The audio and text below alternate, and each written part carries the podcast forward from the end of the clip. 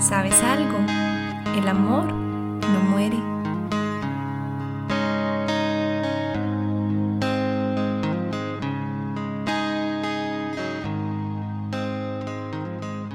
Hola, yo soy Rebe. Bienvenidos a otro episodio de El amor no muere, el podcast donde hablamos del tema de duelo. Para esta segunda temporada, si recuerdan, estábamos trayendo un tema de un duelo o una pérdida diferente para cada episodio. Y en el episodio de hoy vamos a hablar del duelo por pérdida gestacional. Para quienes no saben lo que es esto, es cuando el embarazo termina de forma súbita e involuntaria. Entonces está el duelo por esa pérdida del embarazo o del bebé. Es un evento que es potencialmente estresor y doloroso para la mujer que lo vive y para la familia. Es un duelo también muchas veces invalidado, ¿verdad? Lleno de estigmas y tabúes al respecto, del que se habla poco. Y como les había contado, la dinámica de esta temporada es traer invitados que nos cuenten sus propias historias y su vivencia con las pérdidas. Y para hoy tengo eh, de invitada a Laura Fernández. Laura es maquillista, la conocí por medio de mi cuñado que me contó su historia y la invitamos a que viniera aquí al podcast a, contar esta historia que es bastante conmovedora. Eh, Lau, un gusto tenerte acá con nosotros.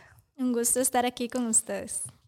De acuerdo al Ministerio de Salud, en el 2017, 7.179 mujeres tuvieron una pérdida gestacional, ¿verdad? Es un número no menor, además en solo un año. Entonces, creo que la estadística nos demuestra que es algo bastante común de lo que se habla y por eso creo que es una historia la que vamos a escuchar con la que muchas mujeres se pueden identificar y conectar, ¿verdad? Esta historia que vamos a escuchar puede ser la historia de 7.179 mujeres. Entonces creo que, Lau, tal vez si nos cuentas un poquito, ¿cómo fue tu historia? Ok, nosotros, bueno, mi esposo y yo teníamos cerca de un año de estar casados y nos dimos cuenta que estábamos esperando un bebé. En ese momento que se recibe la noticia, la vida cambia, solamente en ese segundo. Ya no somos solamente Laura y Fabio, una pareja, somos ahora mamá y papá, desde ese mismo instante. A partir de ahí, todos sus pensamientos, toda la vida empieza a enfocarse en eso, a pensar en cómo va a crecer la pancita, cómo le vamos a poner, el día del nacimiento, cuando lo vamos a ver, sus primeras palabras, llevarlo al kinder, todo. Todo empieza desde ese momento y estábamos demasiado emocionados. Un día normal, yo tenía cerca de siete, ocho semanas de embarazo. Ya habíamos ido a, a consulta con el ginecólogo y fue un momento muy hermoso, pudimos verlo, pudimos ver cómo ya su corazón latía. Y fue un momento muy, muy emotivo, muy hermoso. Unos días después yo empecé a preparar una cena, una comida especial. No soy, no soy experta, pero me gusta de vez en cuando preparar alguna receta que busque. Ese día lo hice para cuando mi esposo llegara del trabajo. Y en ese momento, cuando ya nos íbamos a sentar, yo sentí un dolor y recuerdo que me agarré de la mesa y solamente dije el nombre de mi esposo, le dije que iba a ir al baño, fui a orinar y vi una mancha muy pequeñita, muy, muy pequeñita. Y yo solo estaba pensando en la comida, entonces le dije, esto no es nada, vamos, sigamos, vamos a cenar. Y él me dijo, no, Lau, la comida no importa, nos vamos ya para el hospital. Fuimos y lo primero que me hicieron fue un tacto Recuerdo que cuando quien nos atendió sacó la mano, el guante estaba todo lleno de, sangre, pero hasta ahí yo pensaba que era normal. Nos dijo que teníamos que subir para que hicieran un ultrasonido. Primero hicieron un ultrasonido como en la pancita, digamos. Él buscaba y buscaba, pero yo todavía no pensaba en nada, solamente estaba haciendo su trabajo. Me dijo que tenía que ir a cambiarme para entonces hacer un ultrasonido vaginal. Él lo hizo y seguía buscando y buscando hasta que sin volver a vernos, perdón, hasta que sin volver a vernos a los ojos, solamente dijo, no hay latido. en ese momento yo creo que todavía estaba en shock. Yo todavía no, no podía aceptarlo. Solamente pensé como, si no lo encuentra, siga buscando el latido, ¿verdad? Y mm, solo me dijo, ¿se puede ir a cambiar? Y hasta un tiempo después, unos días después, es que ya yo como que entro en razón de lo que estaba pasando. El doctor solamente te dijo eso, que no hay latido. En ningún momento les dijo otra información, pasaron a alguna oficina, alguna sala. No, yo ahora que pasa el tiempo hubiese esperado eso, ¿verdad? Que como que se tomara el tiempo de vernos a los ojos y explicarnos lo que estaba pasando. Yo entiendo que es, es algo muy común y que para ellos seguramente es como algo de todos los días, pero quien lo está viviendo no lo ve de esa manera. Es, es una noticia impactante, es una, una noticia que duele recibir y desde ese momento sentí eso, como, como que no era importante. Esto es normal, solo cámbiese y vaya a su casa, ya usted no tiene bebé y no pasa nada. Claro, y porque para ellos sea rutinario eso no significa que fue la forma correcta. Esa nunca es la forma correcta. O sea, cada paciente, detrás de cada paciente hay una persona que merece y se le debe ese respeto, ¿verdad? Esa explicación, eso tan mínimo de mirar a los ojos y poder hablar. Y es importante como que también si acá nos escuchan desde eh, personal médico, algún hospital público, privado, recordar siempre la humanización de los procesos, ¿verdad? Y que detrás de cada noticia, de cada decir que no hay latido, hay una mujer, hay una familia, ¿verdad? Hay una persona este, doliente con esa noticia. Entonces sí creo que, que eso siempre es fundamental porque a pesar que se lucha, porque ya no sea así, que hay leyes contra la violencia etcétera, etcétera, sigue pasando, ¿verdad? Es como, es como esta cultura de, de el médico, la figura por allá y, y, falta un poco esa conexión y es importante eh, visibilizar esto, ¿verdad? Que eso que te pasó, esa forma tal vez que lo sentiste como yo no soy importante, me dijeron como decirme cualquier cosa, lo han vivido muchísimas otras mujeres también. Sí, y por otro lado, eh, solamente me dijo, vaya y se cambia. Él se quedó, habló, con quien habló fue con mi esposo y cuando yo salí, pensé que me iban a explicar algo y no, simplemente ya, ya habían terminado de hablar y, y salimos. Entonces me, me sentí exactamente así, como eh, no, no estaban validando lo que yo estaba sintiendo en ese momento. Cuando salimos, porque no habían camas en ese momento, quienes nos estaban esperando afuera eran los papás de mi esposo. Y recuerdo que ellos eh, estaban llorando. Mi esposo tenía los ojos con lágrimas y yo todavía en ese momento tenía una sonrisa, esa sonrisa de cuando a uno le están haciendo el, el, ultrasonido, porque todavía yo no lograba aceptarlo. ¿Alguien te había dicho en ese momento? ¿Tu esposo te dijo mientras caminaban? Sí, él cuando salimos, él me explicó que, que ya no había nada que hacer, que tenían que hacer un legrado, pero yo todavía no, no, no caía en razón. Y creo que fue una bendición el que no hubiesen camas disponibles, porque me dio ese, ese momento como de ir a mi casa, como poder procesar lo que estaba pasando. Al día siguiente volvimos para ver si ya habían camas disponibles. Y creo que ese día no, no habían, fue hasta el día siguiente que, que me ingresaron, que, ya quedé internada. Y recuerdo que llegaron para firmar el consentimiento para hacer el legrado, pero yo no, yo no quería. Yo realmente quería que fuera un proceso natural, que mi cuerpo pudiera expulsarlo, pero para eso necesitaba tiempo. Y tenía mucho miedo. Pero por dicha, eh, no, como que no lo hicieron, pasaban y es como, ¿por qué no han pasado a esta muchacha para hacer el legrado?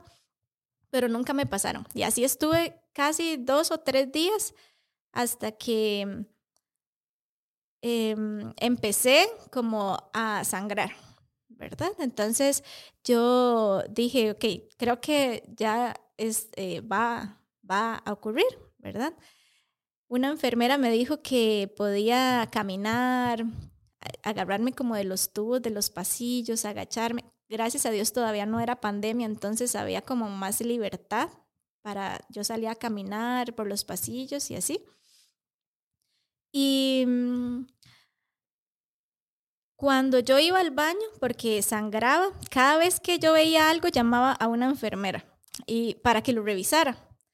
Y solamente me decían, no, eso no es, y se iban pero yo realmente no sabía qué era lo que iba a pasar hasta que una enfermera se tomó el tiempo, lo mismo que hablábamos, y eso es tan valioso para uno que está pasando por esos momentos, se tomó el tiempo y me dijo, todas las veces has llamado, ¿verdad? Para que revisemos. Y yo, sí, usted no sabe qué es lo que va a pasar. No, no tengo idea. Y ella me dijo, cuando sea el momento, usted lo va a saber. Porque va a haber líquido, vas a tener contracciones, vas a sentir dolor y vas a tener ganas de pujar. Para mí fue como un balde de agua fría. Yo no tenía idea que eso iba a pasar, que tenía que pasar por eso, pero realmente fue de mucha ayuda para mí saber que eso iba a pasar, saber a qué me iba a enfrentar. Claro, y también como que te, te, explicó como diciendo por qué llama tanto y no que de iniciativa sea como usted está ingresada por este proceso, se va a esperar que sea esto y esto y esto aproximadamente en tantas horas, sino que fue por tu insistencia también. Sí, en ningún momento me explicaron nada. Tal vez como para ellos es tan normal, piensan como que es algo fácil de saber, como todos lo saben, pero realmente no es así al menos en mi familia nunca había visto un caso de aborto, entonces nunca había escuchado una historia sobre este tema. Para mí todo era totalmente nuevo. Ya eh, en unas horas yo pude empezar a sentir dolor y yo ya estaba segura que sí, ya estaba muy cerca. Me acosté y recuerdo que le dije a la que estaba al lado, me oriné. Y ella me volvió a ver y yo le dije, es que no puedo parar de orinar.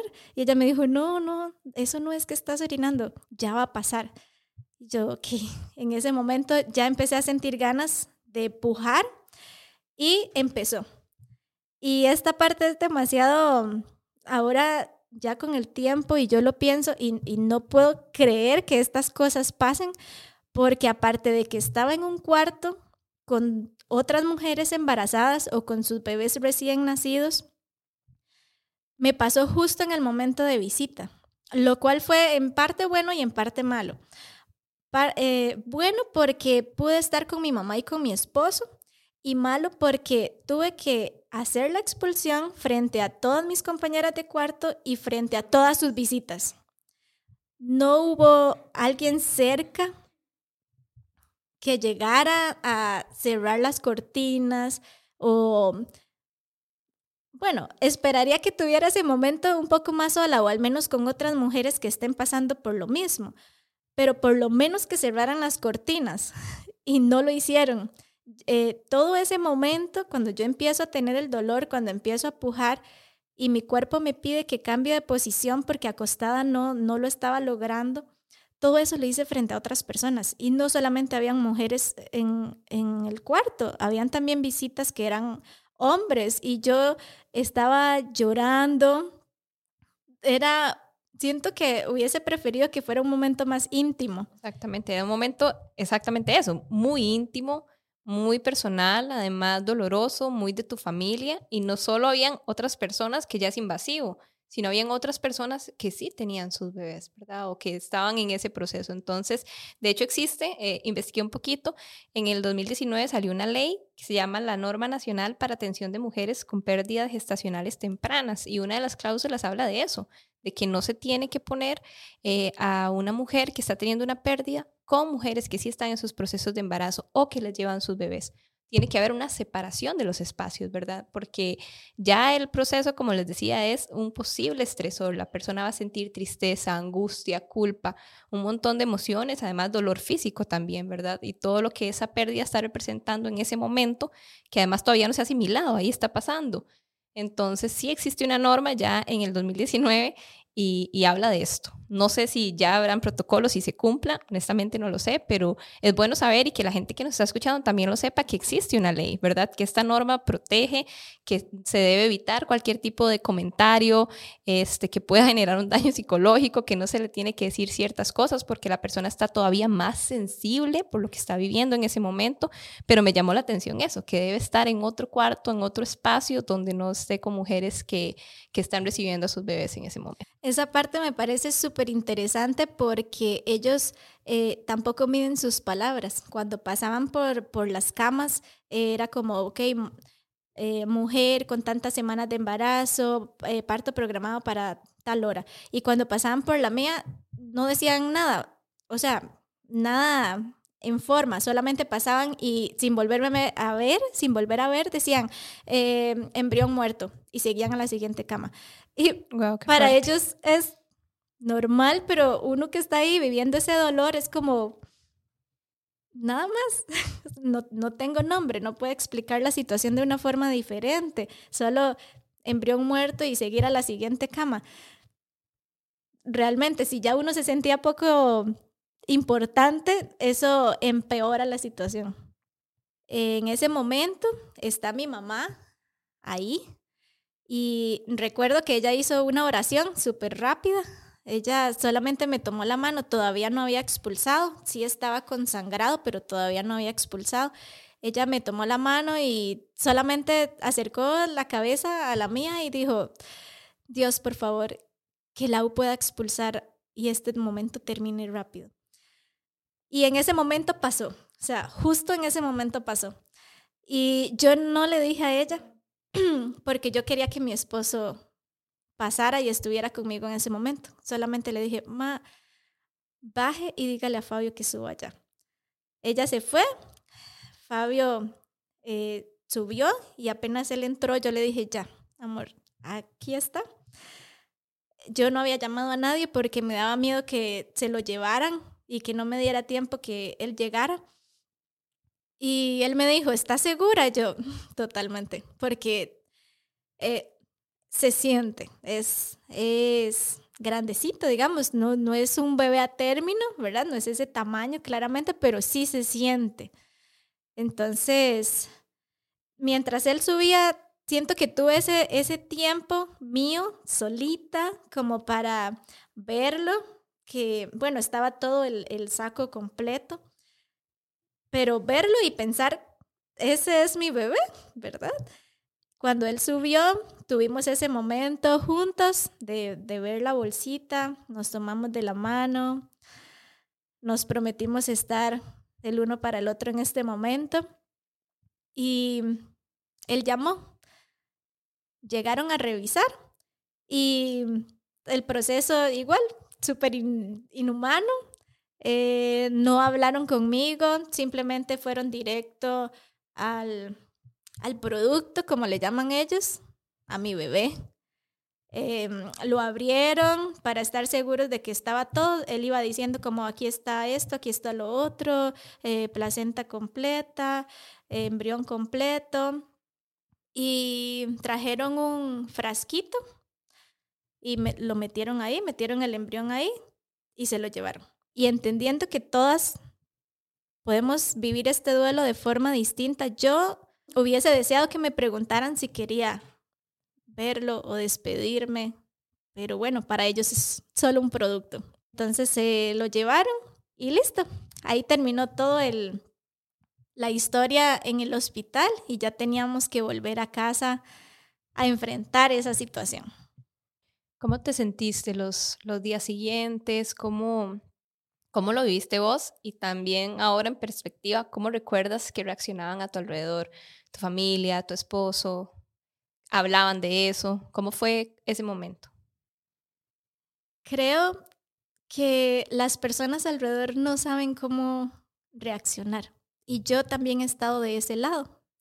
eh, ante otras pérdidas, no saber qué decir, no saber cómo apoyar a la otra persona y a veces es más fácil no decir nada porque no se sabe qué decir.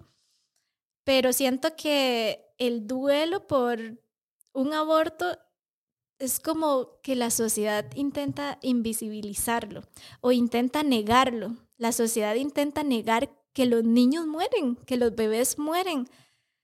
Intentan como no pensar en, en que ese momento de felicidad, que era un niño formándose, una vida que iba a venir, se había transformado en muerte. La sociedad no, no, siento que no quiere aceptar eso.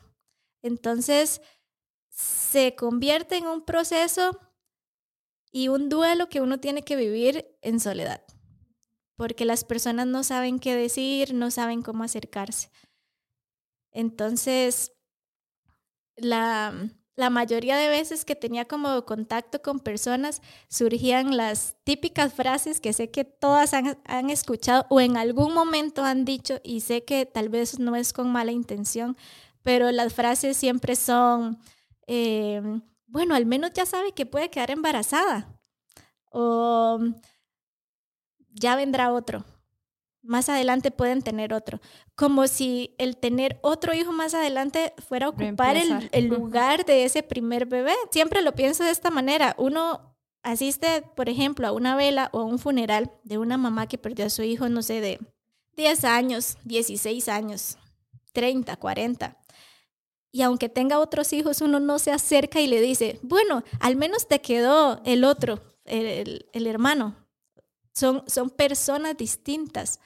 Al ser de esta manera, que es, es un bebé no nacido, que nadie pudo verlo, conocerlo, eh, tienen como, como ese pensamiento y lo dicen, ¿verdad? O puede ser que venía con algún problema. La naturaleza es sabia y aunque ¿verdad? Uno, uno pueda pensar que hay razón en eso, ciertamente eso no, hace que uno se sienta mejor, ¿verdad? Y yo, yo diría, o sea, si con un simple, si necesita algo, aquí estoy. No puedo imaginar lo que está sintiendo.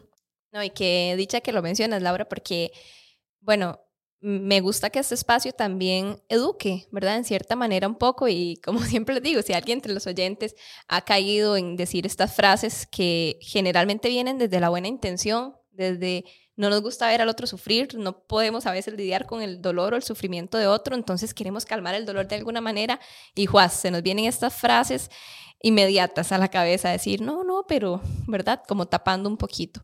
Y, pues no está mal. Yo creo que todos en algún momento hemos metido la pata por ahí o, hemos pecado imprudentes eh, por ignorancia, pero como vos lo decías, a veces un silencio, un acompañamiento, llevar una comidita o decir, realmente no sé lo que estás pasando, lo siento.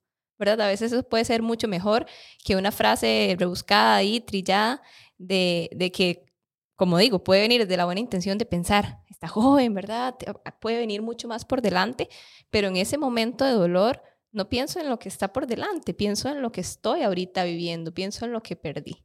Y qué importante también que lo puedas decir, ¿verdad? Desde tu, desde tu historia y lo que viviste, que esas frases, por favor, no decirlas más, ¿verdad? Por favor, no, no perpetuemos esos, esos discursos. No se sabe si una mujer que ha tenido una pérdida este, va a poder ser mamá, no lo sabemos realmente.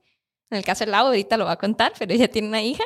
Este, pero no, esa no es la historia de todas, ¿verdad? Y hay muchas mujeres que lidian con infertilidad muchísimos años hasta que deciden dejar de luchar porque nunca van a poder ser mamás. Y esas mujeres también son valiosas y también son válidas. Y quizás ante una pérdida alguien les dijo que iban a quedar embarazadas después, que todavía estaban jóvenes. Entonces, qué importante no decir esto, ¿verdad? No, no intentar tampoco tapar el dolor o sufrimiento de la gente, sino empaticemos. Empaticemos desde un lugar de decir, realmente no sé lo que esta persona está viviendo, pero quiero acompañarla en su dolor. Más adelante venía el Día de la Madre y fue un momento de los momentos más difíciles y siento que como que el momento donde realmente dije, ok, esto, esto nos está pasando, esto pasó y ya no vamos a tener ese bebé que imaginamos. Y fue muy difícil para mí porque en, en todas las actividades que estaba, se felicitaba a todas, pero yo no. Yo, yo no recibía un feliz día de la madre o un regalo del Día de la Madre, no por el regalo, con un feliz día eh, era el sentimiento de están felicitando a las otras, están reconociendo a las otras como mamás y a mí no. ¿Por qué? Yo soy mamá. Ciertamente el bebito dejó de existir muy rápido, vivió muy pocas semanas, pero era mi hijo. Y el, el, vivir eso con la familia y después ya yo pude expresarlo y decírselo a ellos, lo importante que era para mí, que fuera contado como un sobrino, contado como un nieto, porque existió. E, ellos no estuvieron en ese momento, pero yo le decía a mi esposo, amor, es que existió. ¿Te acuerdas? Se lo llevaron en un frasco. Era nuestro bebé no lo tenemos, pero era nuestra bebé. Tú eres papá, yo soy mamá y tal vez existan mujeres que prefieran que no les digan feliz día, pero sí sé y porque he hablado con algunas mujeres que han perdido a su bebé, que ese feliz día cambia totalmente todo porque sienten que su bebé está siendo reconocido, que su duelo, su maternidad también, que su maternidad que su dolor está siendo reconocido, porque siempre es, no existe una licencia para esto. La mujer tiene un aborto hoy y tiene que volver a su trabajo, no, tiene un espacio, no, ni en el trabajo ni en la vida cotidiana. Es como, siga su vida normal y hay en cierta parte una presión una presión porque uno siente que todos quieren que uno esté bien, que siga adelante, que esté feliz y por otro lado una presión de culpabilidad, un sentimiento de culpabilidad de es que no puedo estar feliz porque eh, siento como que defraudo a mi bebé, como que no me dolió tanto. Es, es como un sentimiento de ambigüedad, es, es bastante común o en los duelos. Eso, como de pronto quiero ya empezar a sentirme mejor, pero la culpa no me deja, porque como yo voy a ser feliz si esto me pasó. ¿verdad? Cuando también la gente tiene eh, fallecimientos, es como, no, yo no puedo ser feliz, estoy traicionándolo, ¿verdad? Estoy traicionando a esa persona. Sin embargo, es importante saber que pueden cohabitar emociones a la vez, ¿verdad? Puedes estar triste y estar feliz. Uno puede estar en duelo y aún así emocionarse, ilusionarse por cosas y extrañar algo y sentir dolor por algo. Entonces, a veces... Eh, es como muy interno, ¿verdad? Es como o es blanco o es negro, totalmente la dualidad. Pero los seres humanos no somos así, somos ambiguos, somos un enredo, ¿verdad? Entonces también como esa naturalidad de que puedo estar feliz y triste, que generalmente la gente se culpa. Es como, no, esto no se puede. Pero bueno, hoy les decimos que sí se puede, que mientras uno también atraviesa el dolor, eh, pasan cosas en la vida que de pronto también pueden dar alegrías y, poco a poco, conforme se avanza en el duelo y más bien estas alegrías empiezan a albergar más, ¿verdad?, que el dolor, este, es parte de y, y es importante irlo incorporando y no sentirse mal si en medio de una gran tristeza encontramos una alegría o una ilusión también. También otro, otro sentimiento que tenía y, me costó mucho superar es, me sentía mm, frustrada, me sentía enojada y me sentía inútil. E, esa es la palabra. Me sentía que no servía. Yo veía a las otras mujeres y decía, ellas sí pudieron, ellas sí tienen a sus hijos y yo me sentía menos mujer por eso. eso. Ese era el sentimiento que yo tenía. No, no fui suficiente, no pude ser un lugar seguro para mi bebé, no pude darle ese, ese lugar en el que pudiera crecer y, y veía a las demás y decía, ¿qué hay de malo en mí? Porque yo no pude hacer eso, eso que es tan natural para las mujeres. Pero poco a poco se va trabajando en eso conforme pasa el tiempo y uno empieza a, a saber que no, no es culpa de nosotras. A cualquiera que le haya pasado, no es nuestra culpa. Simplemente sucede y, y, no hay nada que hubiésemos podido hacer para evitarlo. Sí, correcto. A veces estas cosas se este, traen un montón de preguntas y, que son engañosas, ¿verdad? De que hay malo en mí, porque otras sí, yo no. Y estas preguntas que muchas veces no tienen respuesta, bueno, la respuesta es que en realidad no hay nada mal en vos, no hay nada mal en ninguna mujer que haya sufrido una pérdida gestacional, ¿verdad? Puede ser multicausal, ambiente, sociedad, este, emociones en ese momento, algo biológico que falló. Eh, como dijiste, la misma naturaleza, así pasaron las cosas. A veces estar buscando esa respuesta, ¿verdad? Es muy desgastante a nivel emocional incluso paraliza el duelo, ¿verdad? No permite como avanzar y pero a la vez es bastante humano, todo ese sentimiento de, de, yo, no, yo no sirvo, ¿verdad? Porque esto me pasa a mí, pero también es bastante importante como poderlo mencionar acá y que si alguien lo ha vivido, no, o sea, que sepa que no, que no hay nada malo, que es algo que aunque se habla poco, le pasa a muchísimas mujeres. Ya dijimos, más de 7 mil solo en un año. Imagínense si fuera 7 mil por año solo en Costa Rica. Es algo increíble, ¿verdad? Entonces, de fijo, estos sentimientos también los han tenido otras, ¿verdad? De, mi culpa, ¿verdad? Yo, este cuerpo defectuoso o cosas así, que es eh, fáciles de pensar, es importante no quedarnos ahí, ¿verdad? No dejarnos atrapar por esos pensamientos y, y sentimientos que son bastante humanos y normal sentirlos, pero que sepan que no, que no son reales, ¿verdad? Que no es que hay algo mal con una mujer que esté en una pérdida gestacional.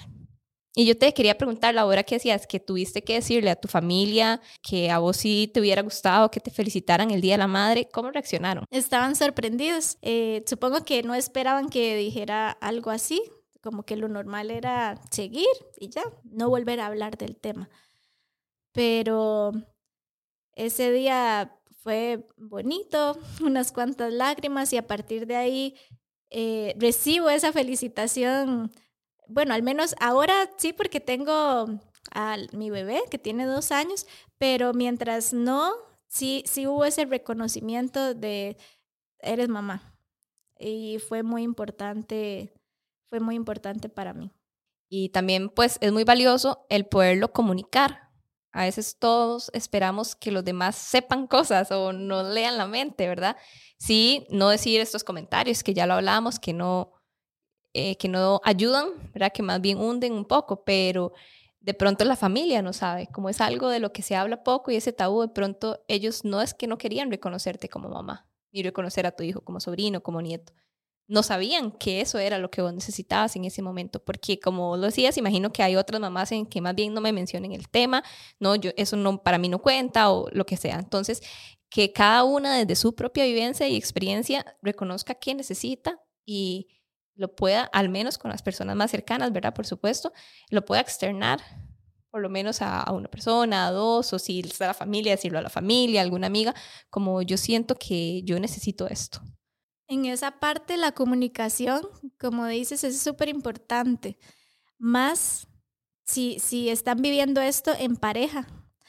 Comunicar, comunicar lo que sentimos y lo que esperamos, porque somos dos personas distintas, en mi caso yo y mi esposo, dos personas distintas que estamos enfrentando la misma pérdida, pero que sentimos diferente, que expresamos diferente. Y mm, si no existe esa comunicación, creo que es muy fácil no sobrevivir a un, a un aborto eh, en pareja. Nosotros, como que yo era la que siempre estaba llorando y él siempre estaba muy tranquilo. Y a mí me entraban sentimientos de, es que no, no, no amaba a nuestro bebé, o no, no, ¿por qué no está llorando conmigo? Hasta que pudimos sentarnos y hablar y él me decía, ahora desde la perspectiva de él como hombre, y él me decía, Lau, usted formó un vínculo distinto con ese bebé porque estaba dentro de usted. Yo amo a ese bebé, es nuestro hijo, siempre lo voy a contar. Me encanta que esté en nuestro álbum familiar, poder recordarlo, pero yo viví esto de una forma distinta. Yo lloré en el primer momento y después de ahí mi enfoque era usted. Necesitaba saber qué iba a pasar con usted, cómo iba a ser el momento de la expulsión, su recuperación, que usted se sintiera bien y me enfoqué en eso. Tal vez hasta dejé de sentir o no me permití sentir por estar pendiente de usted. pero es súper importante la comunicación porque ahí hubiese podido pasar algo por yo pensar que él no ama a nuestro bebé y realmente más bien yo le decía, amor, usted también puede sentir, no, no se enfoque solo en mí, aunque se lo agradezco, pero usted también puede sentir. Pero por otro lado, él también me decía algo que es muy cierto, y es que en mi caso, como mujer, la que tuve que enfrentar el momento en el hospital, los comentarios, los algunos malos tratos, yo como mujer estuve expuesta a eso y a nadie le importaba. Él como hombre sí tuvo su espacio, sí validaron lo que él sentía. El doctor que le explicó a él también. El doctor que le explicó a él, en su trabajo le dieron días.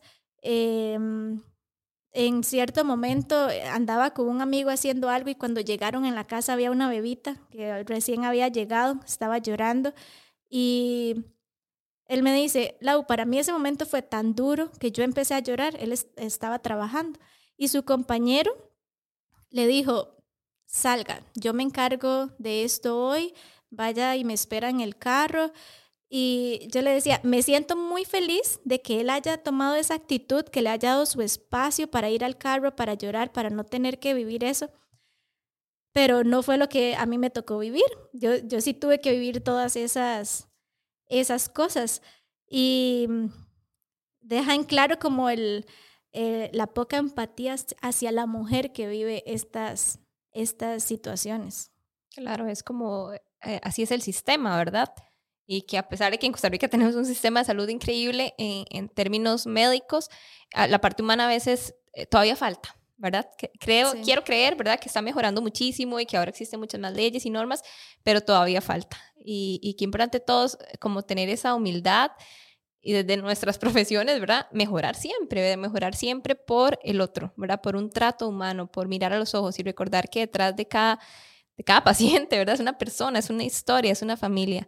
Y, y sí que importante también lo que decías de, de tu esposo, porque más bien creo que tuvo más acompañamiento del que normalmente se tiene. Muchas veces cuando pasa esto, con toda razón, lleva muchísimo más protagonismo la mujer, ¿verdad? Porque pasa, pasa, por su cuerpo, este es un duelo muy físico también.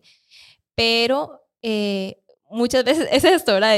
¿Será que a él no le duele? Pero no se tiene el espacio para conversar y tal vez la persona decir, es que no, sabía cómo, o me preocupaba más usted, o, ¿verdad? No, tienen como eso y socialmente este, muchas veces es más difícil para el hombre, en general los duelos, en las emociones, la expresión emocional, porque no están en los espacios tan habilitados para, o tan la gente acostumbrada a ver un hombre llorar, ¿verdad? Que si una mujer llora, la gente es como, una mujer llorando, ¿verdad? Entonces es, es también interesante eso y como lo dijiste, que pueda sobrevivir la pareja a una situación así, porque además con las pérdidas gestacionales a veces son tan abrumadoras que puede incluso conllevar un divorcio, una separación, ¿verdad? Consecuencia de eh, un proceso que no se pudo abordar, ¿verdad? Que fue demasiado. De hecho, he hablado con algunas mujeres que han pasado por esto y ese es como el tema, como que el, el hombre no, al no expresarlo, la mujer siente que no le importa, pero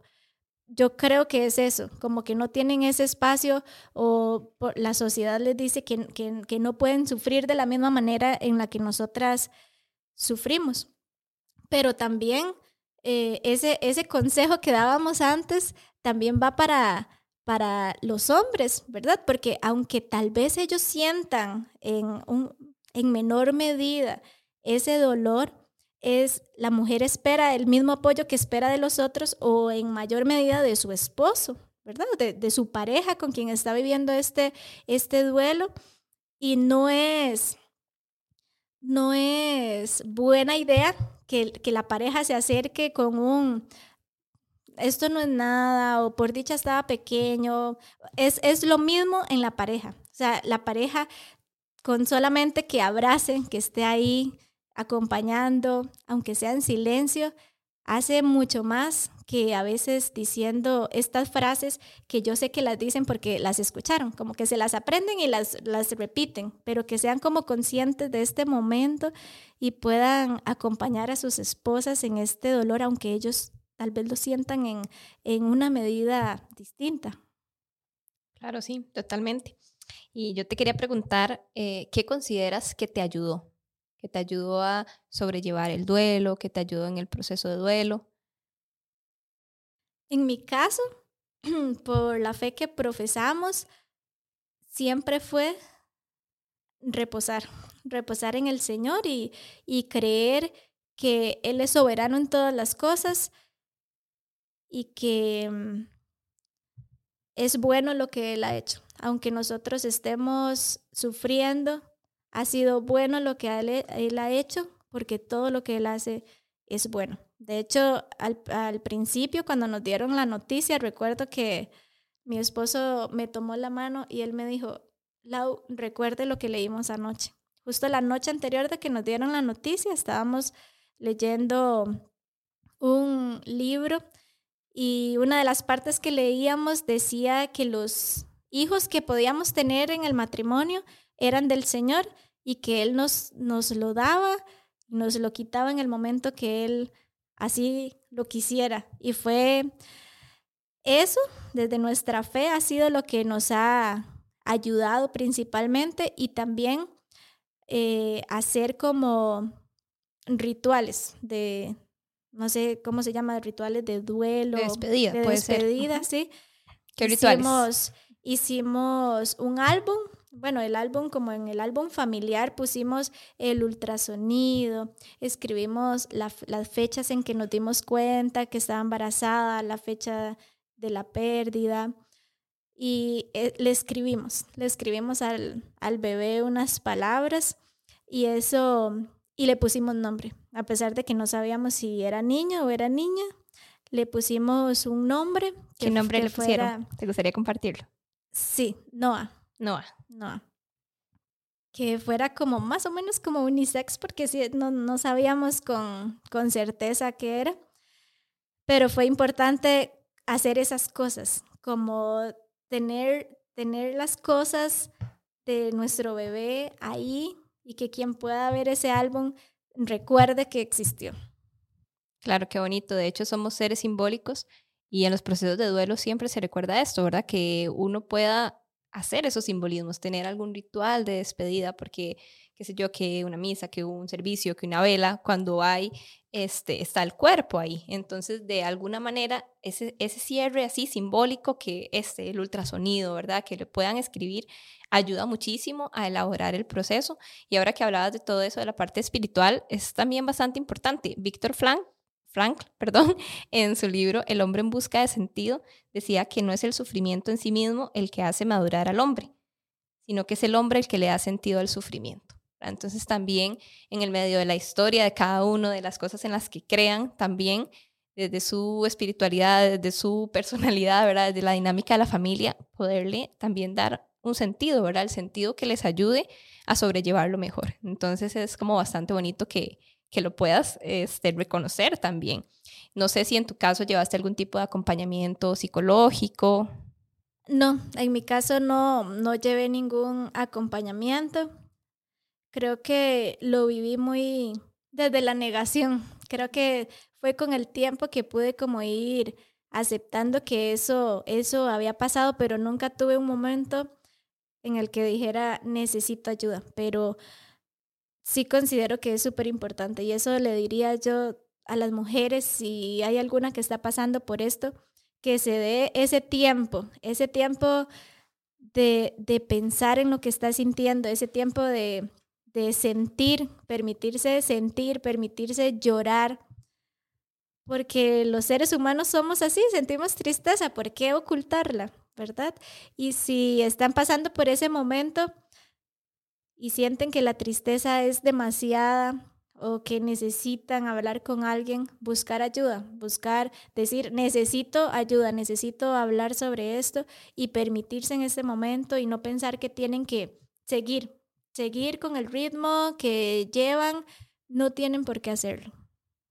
Excelente, me encanta que, lo, que les des esa, esa recomendación porque exactamente así se vive el duelo, o sea, hay que pausar y darse cuenta que las cosas no siguen igual, ¿verdad? Que algo pasó, que hubo un evento que de cierta manera me cambió, ¿verdad? Me cambia mi vida.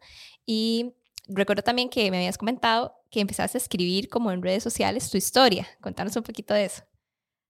Sí, eh, de vez en cuando escribo cosas sobre maternidad o sobre el aborto, porque creo que fue también como una forma de terapia para mí, el escribir lo que me había pasado, como esa necesidad de visibilizar que esto le ocurre a las mujeres y que y que y, y, pensar o saber que esto puede ayudarle a otras. Y de hecho, al escribir esas cosas, he, tenido, se me han abierto las oportunidades para hablar con mujeres sobre este tema. Es como, Lau, a mí también me pasó esto.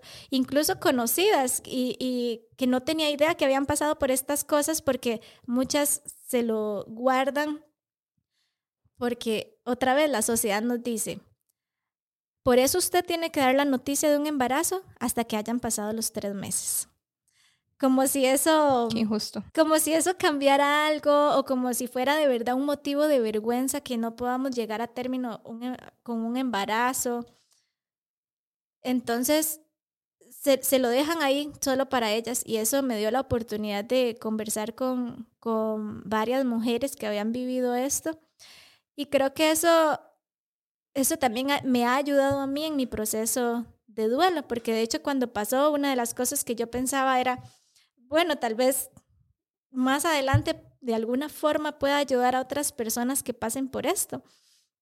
Entonces, por eso, por eso escribo de vez en cuando.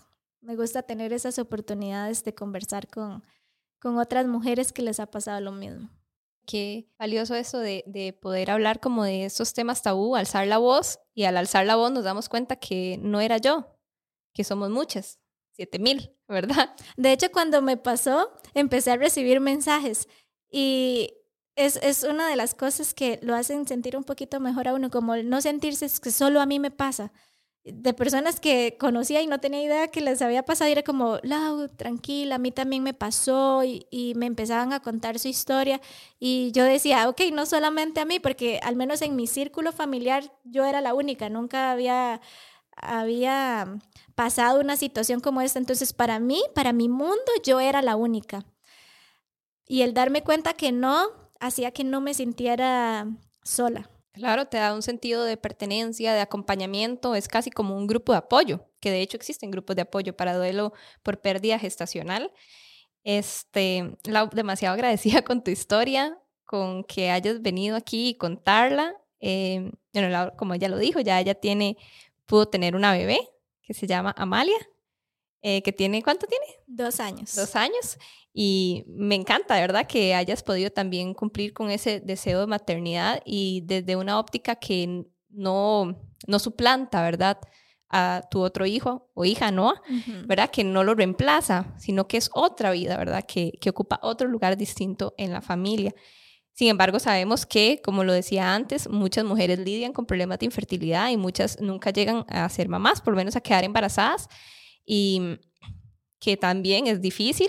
Son mujeres valiosas. Desde este podcast también les mandamos un saludo, las reconocemos, las vemos y sabemos que esto estos temas son difíciles para la mujer en la sociedad, como lo decías, es casi una vergüenza si no pude completar un embarazo, es una vergüenza si por alguna razón biológica no puedo ser mamá, pero aquí les decimos que no, que las reconocemos, que no es ninguna vergüenza, que todas las mujeres son válidas y valiosas independientemente de que puedan o no maternar. Incluso hay muchas mujeres que desde su deseo no es lo que quieren. Entonces también este, darnos esa valía, ese lugar como mujeres ya por solo ser, por solo nacer, ¿verdad?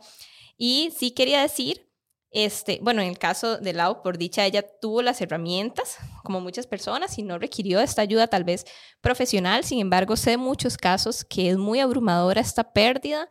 Eh, sí se recomienda que se busque apoyo psicológico, incluso en algunos casos también acompañamiento psiquiátrico. En la norma que les comentaba, la norma nacional de atención de mujeres por pérdida gestacional, habla de esto, que estas mujeres tienen que recibir un apoyo psicosocial, ¿verdad? Con psicólogos, psicólogas, trabajadores sociales, ¿verdad? Que se le dé un abordaje integral, que se tengan todos estos cuidados. Entonces vemos como desde la salud pública, por lo menos en escrito, está que sí, que se debe atender a nivel de salud mental esta población.